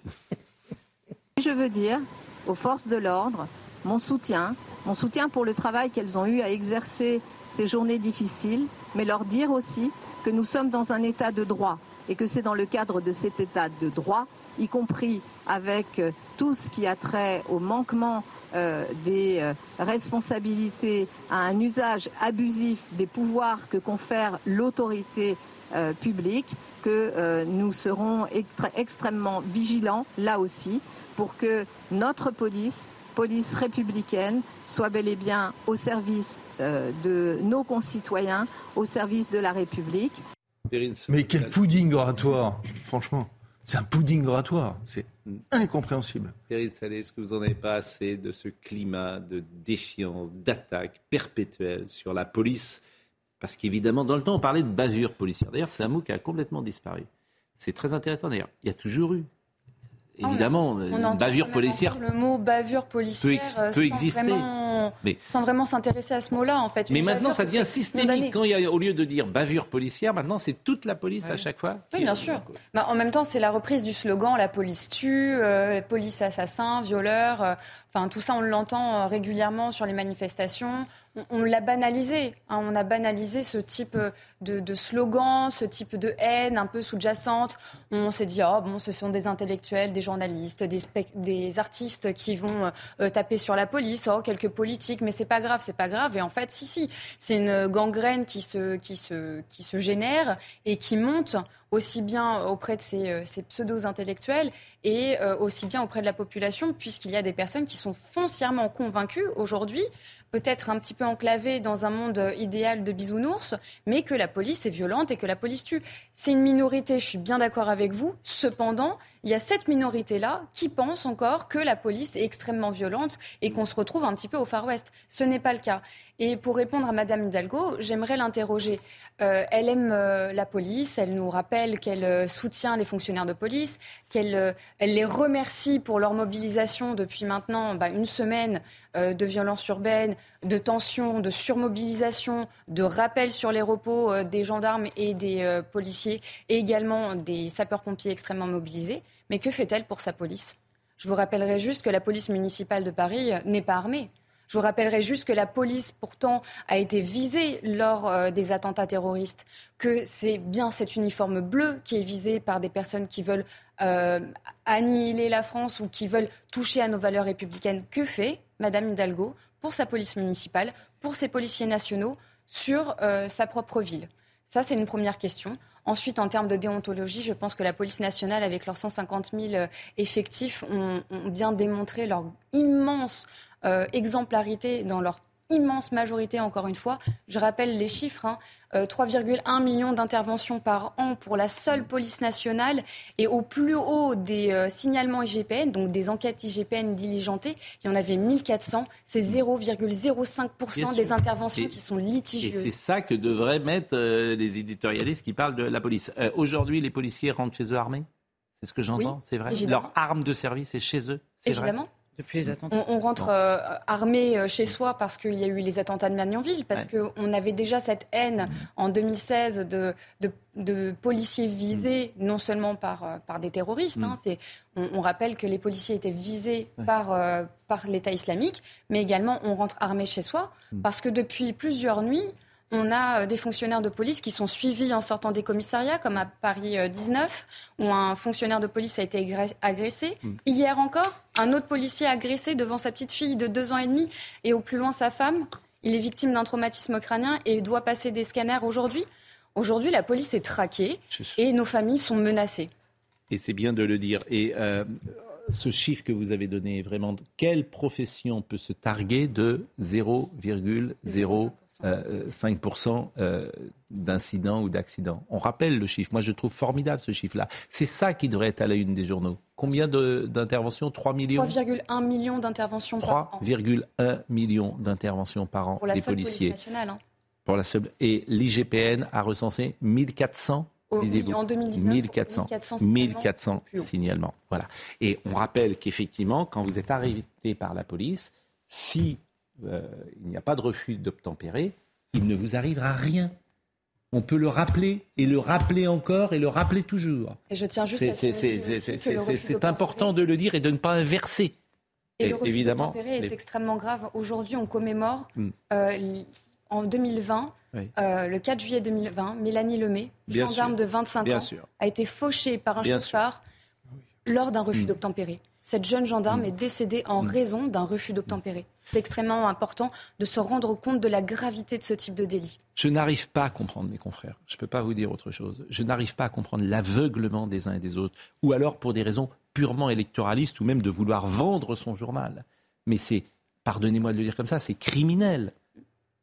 Et sur le plan de la déontologie euh, euh, journalistique, ce serait quand même intéressant de rappeler les éléments que vous avez donnés. Ces éléments devraient exister dans les enquêtes que je lis. Généralement, ils n'existent pas. Je vous remercie d'être avec nous ce matin. On va marquer euh, une pause. Et on, hier, hier, vous avez peut-être vu euh, sur notre plateau Driss Gali, Français ouvrez les yeux. Et on n'a pas eu assez de temps pour parler de son bouquin. Donc je lui ai dit revenez aujourd'hui. Je crois que c'est assez rare quand on invite deux fois comme ça un invité. Mais ce livre était tellement intéressé, France, intéressant, Français ouvrez les yeux. Et j'ai dit une erreur hier parce que j'ai dit qu'il était euh, reçu nulle part. Et il a été reçu euh, sur l'antenne de Sud Radio chez euh, André Berkoff, qui m'a interpellé sur euh, Twitter. Il a bien raison de le dire. Mais c'est vrai que André Berkoff, très souvent, reçoit aussi des- des gens qui ne sont pas dans le politiquement correct, mais autrement, on ne les entend nulle part. La pause, à tout de suite. Mathieu Devez à 10h01. Emmanuel Macron recevra dans quelques heures plus de 220 maires des communes touchées par les émeutes. Selon l'Elysée, le président souhaite comprendre en profondeur les raisons qui ont conduit à ces événements. Et selon le ministère de l'Intérieur, 72 personnes ont été interpellées la nuit dernière. La France a rapatrié 10 femmes et 25 enfants de Syrie. Ils étaient détenus dans des camps de prisonniers djihadistes dans le nord-est du pays. Selon le ministère des Affaires étrangères, les mineurs ont été remis au service chargé de l'aide sociale à l'enfance. Et de leur côté, les adultes ont été remis aux autorités judiciaires compétentes. Enfin, cinq drones ukrainiens ont été neutralisés aujourd'hui près de Moscou. La Russie dénonce un acte terroriste qui a perturbé le fonctionnement d'un aéroport international. L'attaque n'a en revanche pas fait de victimes ni de dégâts. Je suis interpellé euh, sur les réseaux par une jeune femme qui s'appelle Vanessa, qui travaille euh, sur l'antenne de Beurre FM. Elle est animatrice chez Beurre FM. Elle euh, anime une émission qui s'appelle Confidence du lundi au vendredi de 21h à 23h. Émission sans tabou et sans langue de bois, dit-elle. Et elle me dit, euh, elle nous écoute, elle dit l'hymne algérien a été écrit en 1956, puisqu'on disait tout à l'heure que certains couplets ont été euh, réintroduits. L'hymne algérien a été écrit en 1956. Les paroles datent d'une autre époque. Vous en parlez comme s'il avait été écrit, été écrit hier. Votre haine de l'Algérie sointe l'écran. Je suis quand même surpris. La seule chose que nous avons dit, c'est que ce couplet a été remis le 23 mai dernier. 23 mai dernier. Il a été réintroduit à l'hymne algérien. Est-ce que vous pouvez dire ce couplet Ben, en fait, euh, très exactement. Du coup, j'étais Oui. en train de regarder. Oui. En effet, c'est écrit il y a longtemps, ça, il n'y a aucun doute là-dessus. Simplement, en 86, à la mort de Boumedienne, il y, a un- il y a eu un débat dans le pays. Est-ce qu'on supprime cette, ces- ces- ce couplet-là? Est-ce qu'on change d'hymne ou pas? Il a été décidé à l'époque que dans son intégralité, cet hymne ne serait chanté que lors des rencontres du FLN Mm. et lors de l'institution du président de la République. C'est-à-dire jamais dans la vie publique. Mm. Et là, le dernier décret dit désormais, ce sera dans toutes les circonstances officielles que ce couplet sera chanté. Donc, donc si ça a été réintroduit récemment, France. et le couplet en question, c'est Ô France, le temps des palabres est révolu. Nous l'avons clos comme on ferme un livre. Ô France, voici venu le jour où il te faut rendre des comptes. Prépare-toi. Voici notre réponse. Le verdict, notre révolution le rendra, car nous avons décidé que l'Algérie vivra. Soyez-en témoins. Et c'est bien ce couplet-là qui était en effet tombé en désuétude, on va dire, dans la vie publique, qui a été euh, euh, Non, mais surtout, donc voilà, je dis à Vanessa de Beurre FM, en quoi euh, c'est- factuel ce que nous rappelons là. Voici le temps des palabres est révolu. Voici le venu le jour où il te faut rendre des comptes. Alors le temps des palabres est révolu quand le président algérien euh, vient pour la troisième fois de reporter sa visite officielle en France. On se dit qu'effectivement on n'est pas au temps des palabres. Il n'en veut pas. Et de la même manière, il est, le temps est venu de rendre des comptes. Euh, c'est un petit peu le sentiment anti-français qui anime une partie euh, de la jeunesse euh, d'origine étrangère qui interpelle aujourd'hui. Donc C'est intéressant d'ailleurs de voir comment on est parfois interpellé donc par cette jeune femme qui manifestement n'a voilà nous- nous- tout cela n'est que factuel. Elle peut nous répondre bien évidemment si elle le souhaite. Euh, cet homme à Angers dans le Maine-et-Loire, un détenu dangereux de la prison d'Argentin d'Argentan, soupçonné d'avoir tué une femme et un septuagénaire après avoir pris la fuite lors d'une permission de sortie. Est-ce qu'on sait quand il avait été condamné à 12 ans? Est-ce qu'on sait quand est-ce qu'il a été on condamné à des- 12 ans? Des précisions. Alors, il a été condamné en novembre 2017 pour des faits qui remontent à décembre 2015. Donc, il était incarcéré depuis décembre 2015. Donc, ça va faire près de 8 ans. Et cet homme, effectivement, il devait bénéficier d'une sortie, enfin il devait pouvoir sortir de prison dans un peu plus de trois ans. Alors, Ce que m'indique le parquet euh, d'Angers, le procureur euh, qui, qui- qui m'a répondu, euh, Monsieur Bouillard, c'est qu'il avait un profil euh, de comportement correct en détention, qu'il avait déjà eu des permissions de sortir culturelles encadrées, c'est-à-dire avec des personnes de l'administration Mhm. pénitentiaire, et que pour la première fois, il avait donc fait une demande de permission de sortir d'une journée pour aller refaire son permis de conduire à la préfecture de police. Pour vous donner une, une- une idée, il avait fait une autre demande de permission de sortir pour aller voir euh, sa compagne, qui est la femme qui l'a tué euh, à Angers, c'était sa compagne. Il Et a tué, cette- qu'il a, pas qu'il a tué. Lui a tué. lui a tué. Lui a Vous savez, tué. il a été- la là, là, pendant sa cavale, il a tué une femme de 40 ans Hmm. et un septuagénaire. Bien sûr. La femme de 40 ans était sa compagne. D'accord. Euh, c'est un élément que j'ai- appris effectivement. Donc il, Il avait est fait- sorti pour tuer sa compagne. Il avait fait une demande de permission de sortir pour aller voir sa compagne et cette permission de sortir-là lui avait été refusée euh, au motif que l'enquête d'hébergement n'avait pas été assez, euh, n'avait- il n'avait pas pu, ils n'avaient pas pu faire d'enquête sur les conditions d'hébergement Mm. et que la relation était trop naissante. Donc cette vous voyez, pour dire que on regarde quand même, on n'accorde pas, vous dites comment est-ce qu'on fait pour accorder une permission Mm. de sortir. Au bout de huit ans de détention, cet homme qui allait sortir un jour avait obtenu une permission de sortir d'une journée pour aller refaire son permis de conduire. Le permis de conduire, c'est ce qui peut aider à la sortie aussi, à la réinsertion, à trouver un emploi. Et donc, effectivement, il s'est passé ce qui, est, ce qui s'est passé, ce qui est absolument terrible, mais on- au moins on donne les éléments euh, complets. Bon, je vous remercie euh, beaucoup Noémie Schulz. Monsieur Driss, euh, Gali va vous remplacer euh, à l'instant. Euh, Perrine Salé, c'est vrai que les gendarmes dans ces cas-là sont, sont mobilisés pour une cavale et ce sont des gens effectivement qui sont sur le terrain et qui protègent la population et nous protègent tous. Oui, bien faut sûr. le rappeler. Là, on a une cinquantaine de gendarmes qui sont mobilisés, Mm. mais euh, c'est, euh, c'est- ce sont des missions euh, qui vont aussi en rajouter par rapport à leur épuisement, hein, parce qu'on on est bien conscient qu'aujourd'hui, les gendarmes ont été excessivement rappelés pour faire face aux émeutes urbaines, pour renforcer parfois les policiers sur le terrain.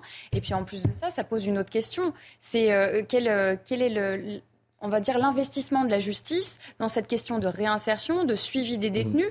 Aujourd'hui, c'est encore une fois euh, la police, on va dire, et la gendarmerie qui ramassent les pots cassés et qui, attention, hein, sur cet appel du procureur, on invite les citoyens à se quasiment à se barricader chez eux, Mm. à fermer portes, fenêtres, à être extrêmement vigilants. On, indivi- on- on parle d'un individu extrêmement dangereux. Et là encore, ce sont une cinquantaine de gendarmes qui vont faire front, qui vont faire face. Ces mêmes gendarmes et policiers, donc, qui sont là pour nous protéger, ceux-là même qu'on on nous dit qu'ils tuent. Driss Gali, vous étiez là hier, Français ouvrez les yeux, on va en parler dans une seconde, mais aujourd'hui vous savez que Emmanuel Macron va recevoir euh, les maires et je voulais qu'on voit peut-être le rassemblement de soutien à Vincent Jeanbrun hier. Vous allez voir le sujet de Mathilde Ibanez, vous allez voir quelque chose qui non pas m'a choqué, bien sûr, mais sur lesquels on peut tous réagir. C'est-à-dire qu'il y avait un rassemblement euh, pour euh, un soutien pour la République. Bon, euh, on pourrait de temps en temps utiliser le mot la France. Vous voyez, on pourrait dire qu'on soutient la France. On, on a le droit de le dire. Pourquoi pas? Ah, Voyez ce sujet de Mathilde Ibanez. Ils étaient nombreux à venir hier à l'Aïle-les-Roses pour soutenir le maire de la ville, Vincent Jeanbrun. À ses côtés, de nombreux hommes et femmes politiques ont tenu à être présents pour un message clair. Tu touches à un uniforme de la République, tu dois dormir en prison. Il faut que ceux qui ont commis ces actes soient traduits le plus rapidement devant la justice et soient incarcérés. La restauration de l'autorité, c'est la fin de l'impunité. Les sanctions, elles ne sont pas efficaces aujourd'hui. Il n'y a plus de peur de la sanction. Quand il n'y a plus de peur de la sanction, il n'y a plus de barrières, il n'y a plus de limites. Et on l'a vu ces quelques jours avec des délinquants de plus en plus jeunes qui n'ont plus de limites parce qu'ils savent qu'ils ne risquent rien, qu'ils seront impunis. Les habitants, encore choqués par ces violences, sont tenus à apporter aussi leur soutien. Ce qui se passe aujourd'hui est révoltant et inquiétant et je pense que c'est important d'être là euh, euh, pour soutenir euh, ceux qui sont engagés au service des autres. C'était important pour, pour moi de venir ici à l'Aile et Rose pour soutenir un soutien républicain mais aussi un soutien citoyen. Je suis extrêmement choquée d'autant de violences complètement inexplicables et inexpliquées. Je pense que c'est important, c'est un, un devoir civique avant toute chose, de dire qu'on est solidaire avec ce qui s'est passé. Tous étaient présents pour dire ensemble stop à la violence.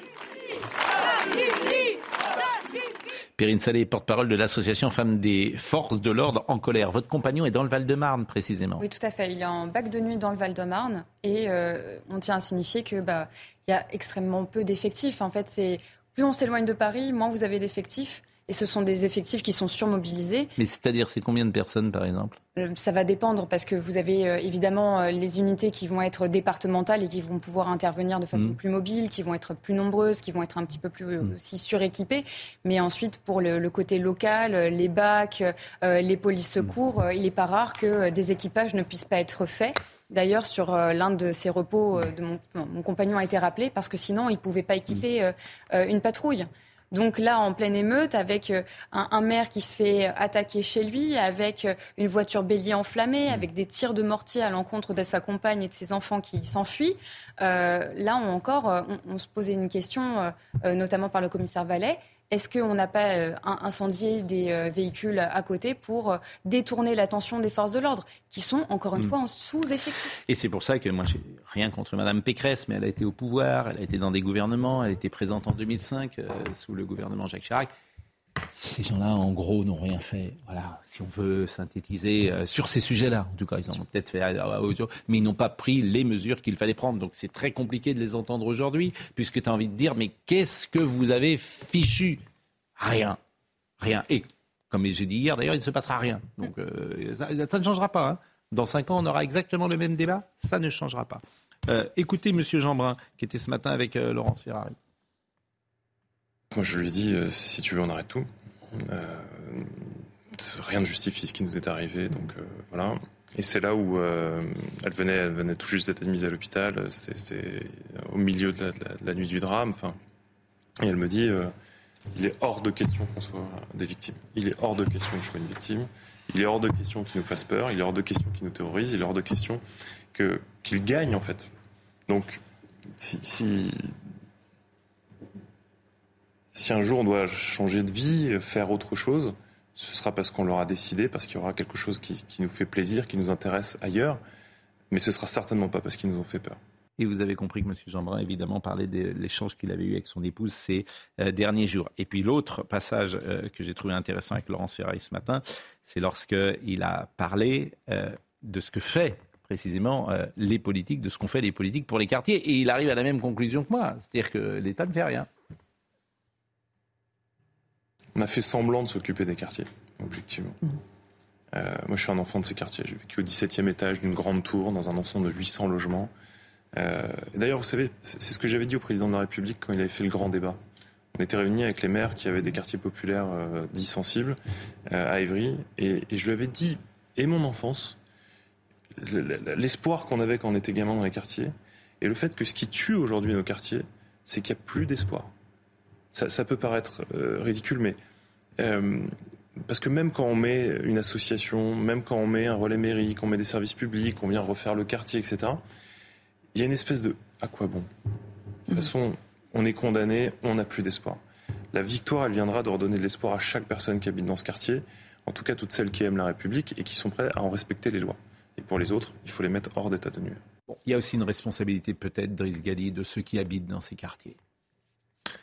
Ça peut, on, on a le droit aussi de le dire. On a le droit aussi de le dire. La responsabilité des parents, la responsabilité de ceux qui cassent, de ceux qui saccagent, et on l'a vu. euh, C'est le début du respect, au fait. Euh, On respecte quelqu'un quand on lui dit qu'il est responsable de sa vie. Enfin, le- tous les psychologues vous le diront. Quand ils vous mettent sur le divan, euh, ils vous disent tu es responsable de ce qui t'arrive. C'est le début du respect, et c'est comme ça qu'on peut construire ensemble. Si on dit aux gens vous n'êtes responsable de rien, c'est la faute de la France, c'est la faute de la guerre d'Algérie, de la colonisation, c'est la faute de on n'a pas investi assez dans les cages d'immeubles, ben, on ne respecte pas les gens, ni les, ni les jeunes comme on les appelle, ni les parents. Il faut dire, vous êtes responsable, vous avez des difficultés évidemment, mais euh, on ne va pas s'en sortir. Si, enfin, vous allez vous en sortir, on veut que vous en sortez. Parce que moi, je, je soupçonne qu'une partie de la classe politique ne veut pas qu'ils s'en sortent, parce qu'ils sont captifs, parce qu'ils votent comme il faut. Euh, Mélenchon premier tour, Macron deuxième tour. Euh, Mais vous avez raison. L'intérêt de la France insoumise, c'est pas qu'ils s'en sortent. Vous avez parfaitement raison. Pas qu'ils s'en sortent. Et, et- et finalement. C'est paradoxal, mais c'est très juste. Et je vais développer un argument qui va me faire, faire plaisir à mes amis indigénistes. Euh, en fait, ce- c'est de la chair à canon électorale. Les gens qui ont traversé la Méditerranée avec des, des risques de noyade, ils n'ont pas voulu que leurs enfants soient la chair à canon de LFI. Or, leurs enfants sont la chair à canon. Aujourd'hui, j'exagère beaucoup, hein, j'essentialise, de filles et des dealers. Eh ben, c'est, c'est, franchement, c'est pas juste. Parce qu'ils sont venus en France pour s'en sortir, pas pour devenir euh, une masse de manœuvre électorale. Bon, hier, on n'avait pas parlé de votre bouquin. Et euh, vraiment, lisez ce livre, hein, euh, Français, ouvrez les yeux. Euh, le renoncement du peuple, c'est assez intéressant. Vous écrivez La France n'est plus le pays des Français. Face au peuple de souche, surgit un peuple nouveau qu'il convient d'appeler peuple immigré. Il est alimenté par deux affluents majeurs, les maghrébins et les subsahariens. Depuis les années 60, l'homme s'est dégradé, la qualité des hommes et des femmes s'est amenuisée, l'ambition personnelle a rempli le vide laissé par la noblesse. Mais ça, évidemment, lorsque vous dites la France n'est plus le pays des Français, on arrive sur euh, Renaud Camus, sur Éric Zemmour, sur le grand remplacement, et ça, on n'a pas le droit, de, évidemment, de, d'aller sur euh, ces terrains-là. Chez les Turcs, chez les Ottomans, pour faire carrière, parfois, il fallait être eunuque. Oui. Et certains étaient candidats à être eunuques. Aujourd'hui, il faut être aveugle. Moi, je ne ferai pas carrière, mais je dirais ce que je crois être juste, être vrai. Et je pense que quiconque visite la France aujourd'hui, qui vienne du Sénégal, de, de Djibouti ou de l'Indonésie, voit l'évidence de ce grand chamboulement démographique. Ouais. Et que euh, moi j'avais des chiffres à, à, vous donner qui sont extrêmement précis. À, à La Haye, euh, les roses par exemple. Hein, La Haye, les roses. Bon, euh, je vais essayer de retrouver euh, le diagramme que m'avait donné euh, Marine Lançon tout à l'heure. En 1968, il y avait 4% d'immigrés. 4% d'immigrés. Aujourd'hui, c'est 42. Aujourd'hui, c'est 42%. Extra-européen. Extra-européen, bien sûr, c'est de l'immigration extra-européenne. Donc, bah, effectivement, euh, je veux dire, on peut dire que ça n'existe pas, mais quand 42% euh, des enfants, voilà, je l'ai sous les yeux, 42% euh, des euh, habitants de 42% par des immigrés extra-européens et enfants d'immigrés extra-européens parmi les 0-18 ans. 0-18. L'avenir. En 2017, c'était 42%. En 2010, c'était 36%. En 1968, c'était 4%. Bah, évidemment, c'est un changement de population. Alors on peut en parler pendant des heures, mais celui qui nie ça, bah, il nie la réalité. La réalité. C'est la part des immigrés extra-européens. Euh, bon, de la même manière, ce qui, est, ce qui est intéressant, c'est le 1968, hein, 4%. Mais, mais, mais bien Parce sûr. qu'après Bon. 1968, il y a eu Depuis toute la politique, 2005. juste une seconde, il y a eu toute la politique du patronat français qui, craignant pardon, les salariés et les travailleurs français, ont fait venir en masse et justement des, des villages entiers. D'accord, qui étaient des villages horizontaux, qui sont devenus des villages verticaux. Non, que les vrai, hommes. C'est pas vrai. Que les hommes. Voilà. Mais vous appelez ça- la, la responsabilité. Non, pas la même patronat- chose. Mais Voyons, parce qu'on parle souvent des politiques. La responsabilité non, immigration de travail. du patronat français est une responsabilité immense. Oui, mais quand j'entends dire la théorie, c'est-à-dire, mais ça, c'est- pas une théorie, c'est bien une population nouvelle. On appelle ça comment? C'était voulu en plus. Non, mais. Alors, je parle que l'aéro, je dis pas dans toute la France, mais c'est une population nouvelle. Donc, Il y a si. quelques là, les roses en France. Quoi. Bon, et- Alors, autre chose, est-ce que vous savez, par exemple, depuis 2005, est-ce que vous savez combien d'étrangers ont acquis la nationalité française depuis 2005 À votre avis? Depuis 2005, c'est intéressant. 2005, c'est il y a moins de 20 ans. À votre avis? Vous n'avez pas. Bon, 2 millions. 2 millions. 2 millions d'étrangers ont acquis la nationalité française. Plus de 660 000 acquisitions de la euh, nationalité française ont été réalisées sous la seule présidence d'Emmanuel Macron. Tout ça, en fait, ce sont euh, les chiffres de l'Observatoire de l'immigration et de la démographie. Donc, euh, c'est quand même, c'est pas Vous inintéressant. pouvez rajouter les chiffres de l'OFPRA hier. Hein, C'est pas inintéressant ce que je vous donne là. 2 millions. Donc si tous les 20 ans, vous avez 2 millions d'étrangers qui rentrent en France et qu'on a, C'est pas euh, qu'ils naturalise sont naturalisés. et qui sont naturalisés, 2 millions naturalisés, on peut avoir au moins un débat là-dessus.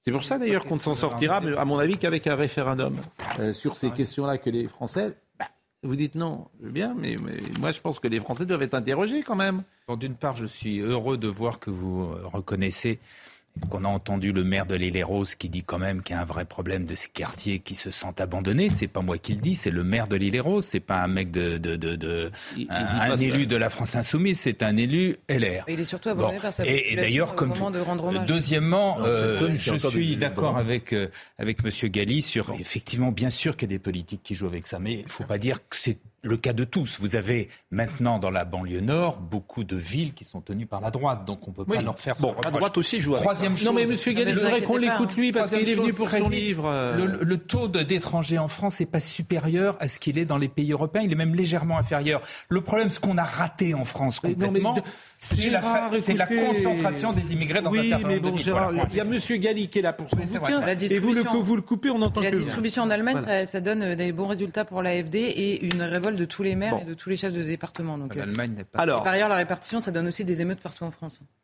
Euh, euh, comment dire euh, Qu'écrivez-vous encore? Euh, Le renoncement à la puissance, écrivez-vous. Dans ces quartiers, les rôles ont été inversés. Dominateurs et dominés ne sont plus les mêmes. La République est une force parmi d'autres, une faction de plus dans un territoire disputé. Ses représentants souffrent de la violence des véritables insurgés. Ses commissariats sont assiégés, ses infrastructures régulièrement brûlées. Vous avez écrit ça quand? Il y a un an. Oui. Oui, mais euh, voilà, parce que moi, je, je, je suis abasourdi par la surprise, Mm.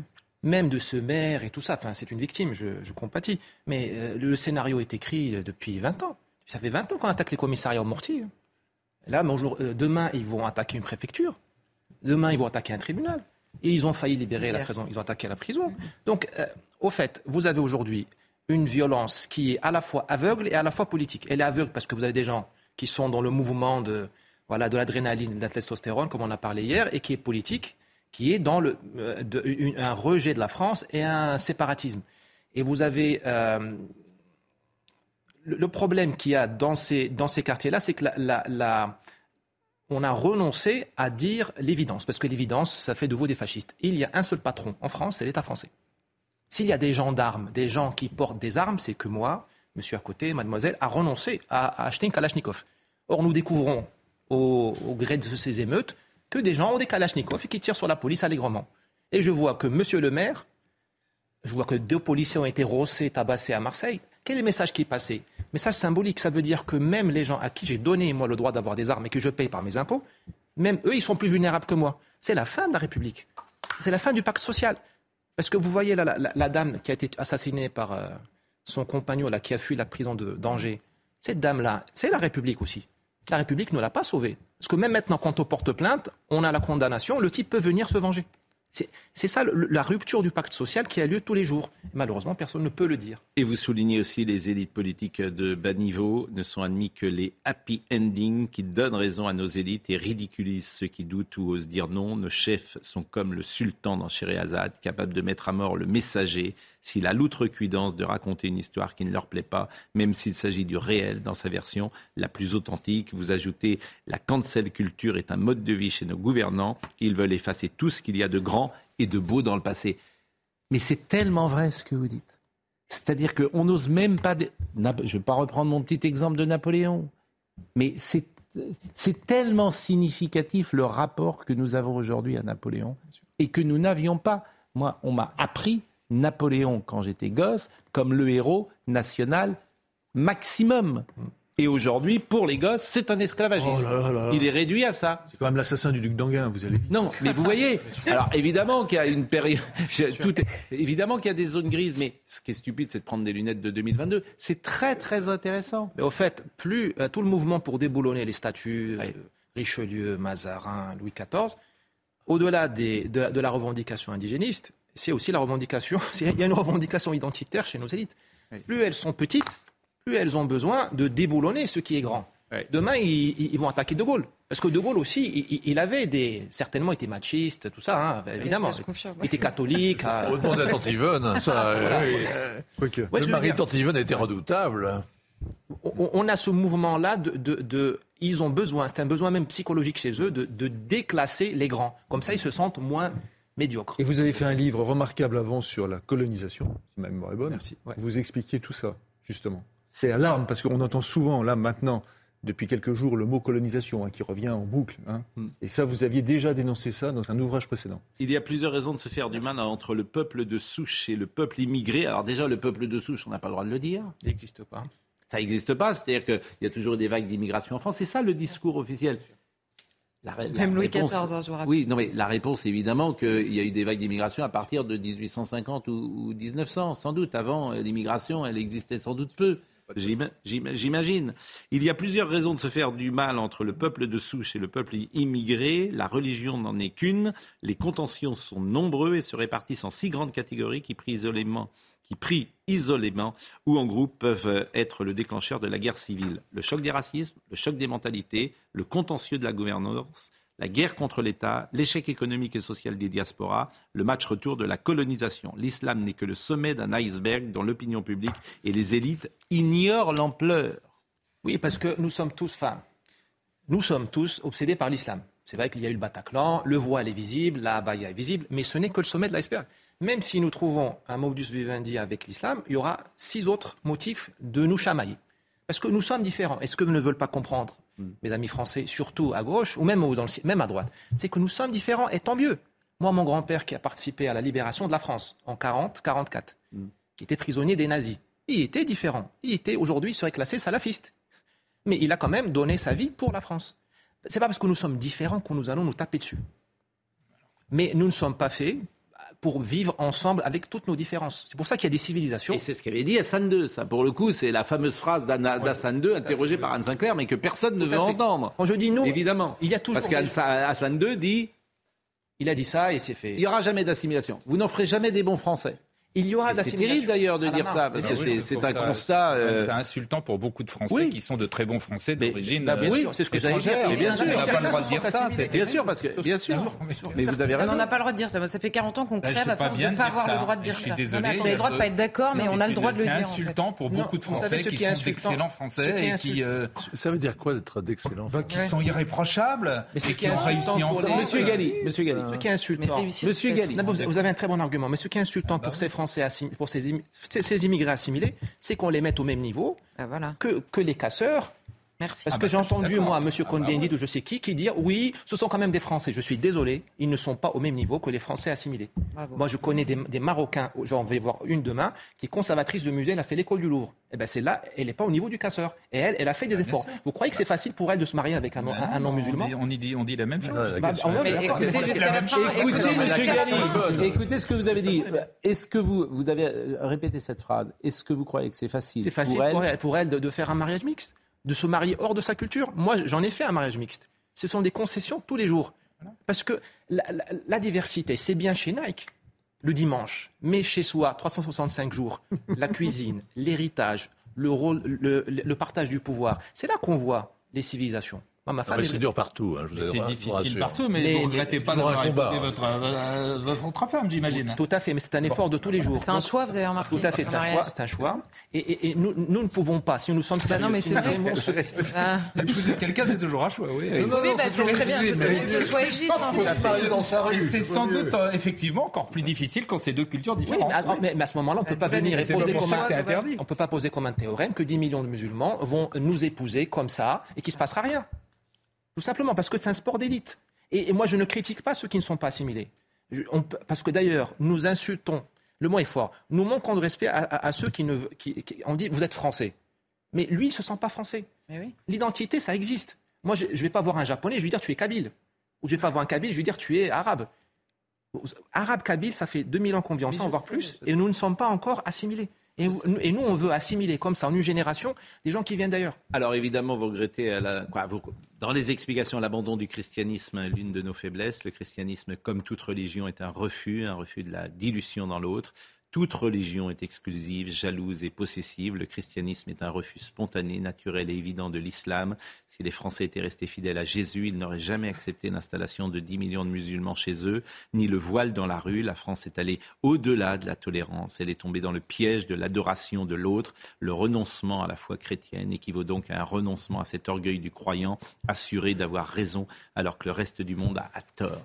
Je trouve que c'est des phrases extrêmement fortes sur, lesquels on peut ne pas être d'accord, mais qui méritent la discussion et qui montrent aussi euh, un certain niveau de votre livre. et je regrette une nouvelle fois, cormis euh, sur Sud Radio avec André Birkoff, que vous n'ayez été invité nulle part. C'est vrai qu'on a oublié André, mais c'est vrai. moi, je l'ai, et c'est lui hein, qui euh, sur Twitter m'a repris à juste titre d'ailleurs. Mais c'est vrai que c'est sidérant. C'est peut-être la chose la plus, à force de le dire chaque matin, chaque matin, chaque matin, les gens doivent se dire vous savez pourquoi? On est dans un moment religieux.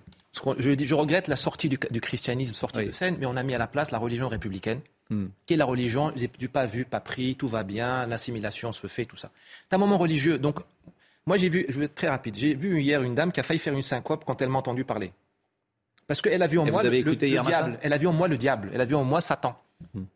Parce que les, gens sont restés religieux, sauf qu'ils ont, ils ont cru quitter les églises, s'affranchir de la religion. Non, ils ont pris la religion de SOS Racisme et de Greta Thunberg. Il y a du bon là-dedans, parce que dans toute religion, il y a des choses stupides et des choses très bonnes les gens sont dans une religion qui est une religion du tout va bien, le climat est la seule. C'est vrai que le climat change. Le climat est la seule menace. Ne me parlez plus que de la planète. Ne me parlez plus de la France. C'est l'Europe. Vous avez parfaitement raison. L'écologie est une religion, mais je partage 100% tout ce que vous dites pour certains. Ah. Et ils ont les mêmes rapports d'ailleurs à l'écologie. Évidemment. Et ils ne vous écoutent pas. Et vous êtes hérétique tout de suite. Bien sûr. Mais je bien sûr. Je rappelle qu'à 10h31 le. non, ah, non, non, non, non, Mathieu Devez. Mathieu Devez. Mathieu Devez. Mathieu Devez. Bruno Le Maire annonce un geste de l'État pour les commerçants touchés par les émeutes. En déplacement dans l'Essonne, le ministre de l'économie dit envisager des annulations de charges sociales et fiscales pour les professionnels concernés. Il cite par exemple ceux dont les locaux ont été intégralement brûlés. Et dans ce contexte, la Fédération des assureurs appelle ses membres à réduire les franchises pour les petits commerçants indépendants les plus touchés par les émeutes. France Assureur invite également ses membres à prolonger le délai de déclaration de sinistre à 30 jours contre 5 jours habituellement. Enfin, Neymar a été condamné à une amende de 3 millions et 300 000 dollars pour avoir construit un lac artificiel dans son manoir de la banlieue de Rio de Janeiro. Le footballeur brésilien l'a construit sans permis environnemental. Les autorités ont donc fermé le site et ordonné l'arrêt de toute activité. Que vouliez-vous dire euh, on peut pas, on peut pas, euh, pardonnez-moi, on peut pas oublier, je, suis d'accord sur la foi chrétienne, que l'Église catholique, dans les années 70, 80, 90, disait aux politiques les musulmans, on s'en occupe. Il n'y a pas de problème. On les protège. Ils sont avec nous. C'est vrai ou c'est pas vrai? Voilà. Quand même rappel. comme, pour le patronat il y a quand même des rappels qui sont des rappels utiles. Et c'est pas pour ça, de la même manière que le, patronat, vous avez parfaitement raison, ça condamne pas le travail pour toujours. De la même, manière, les, la conférence des évêques de France ne, ne, résume pas, on va dire, la matrice euh, catholique dans le Elle pays. ne résume plus aujourd'hui. Bon, il reste 50 secondes. Euh, je ne vais pas vous réinviter demain, euh, Driss Galli. Je ne vais pas vous dire, vous dire tous les jours de passé, mais ce, vraiment, ce bouquin, on devrait vous dire tous les jours de passé. Ça, ça, ça rééquilibrerait. Je voudrais juste faire un, oui. un point. dans ce livre, je pointe de ce que je me fais incendier sur Twitter, mais c'est, je le savais de toute façon. Ah bon vous savez, nous, les. Qu'est-ce qu'on vous dit, par exemple, sur Twitter? Ça m'intéresse. Chez, chez, certains maghrébins, pas tous, je dis chez certains, on est le traître, parce qu'on a osé dire quelques vérités, donc on est le traître, on veut plaire aux Français. Moi, je leur dis, si je voulais plaire aux Français, je serais chez la LFI, je serais peut-être déjà élu, et j'aurais des subventions du Centre national du plaire aux Français, c'est vraiment cracher sur la France, donc c'est pas le but. Mais ce que je voulais dire, au fait, euh, c'est que dans ce livre, je pointe deux problèmes. Il y a deux cyclones. Il y a le cyclone de l'immigration, mmh. nous venons de voir un, petit épisode depuis une semaine, mmh. et le cyclone de l'américanisation de la France de l'américanisation de nos mœurs, de notre acculturation. Et ça, ça n'a rien à voir avec l'immigration. On n'a pas eu besoin des immigrés pour devenir des Américains. Je remercie Perrine Salé, vraiment. Et euh, bonne chance à vous, bonne chance à tous les compagnes de policiers, parce que c'est pas facile. Et, euh, et voilà. Et, euh, et, si on peut aider dans l'espace médiatique à faire porter la parole de la police avec ce chiffre que vous avez donné tout à l'heure, c'est ça porter la parole. C'est dire, voilà, il y a eu 3 millions 100 000 interventions, il y a eu 1400 euh, soucis. Mmh. Zéro, bah, dans quelle profession? Je vous assure que chez les journalistes, euh, il y a plus d'erreurs qui sont faites. Je vous le dis, il y a plus que 0,05. Donc ça, c'est euh, important. Merci à Virginie Leblon-Taïeb qui était à la réalisation, à Rémi qui était à la vision, à Rodrigue Le Prado qui était au son, Marine Lançon, bien sûr, merci. Tancred de Guillotel était là aussi. Toutes ces émissions sont retrouvées sur cnews.fr. Et euh, je crois que nous avons marqué une pause avant de se dire au revoir. Et après, on sera avec Jean-Marc Morandini, c'est bien ça.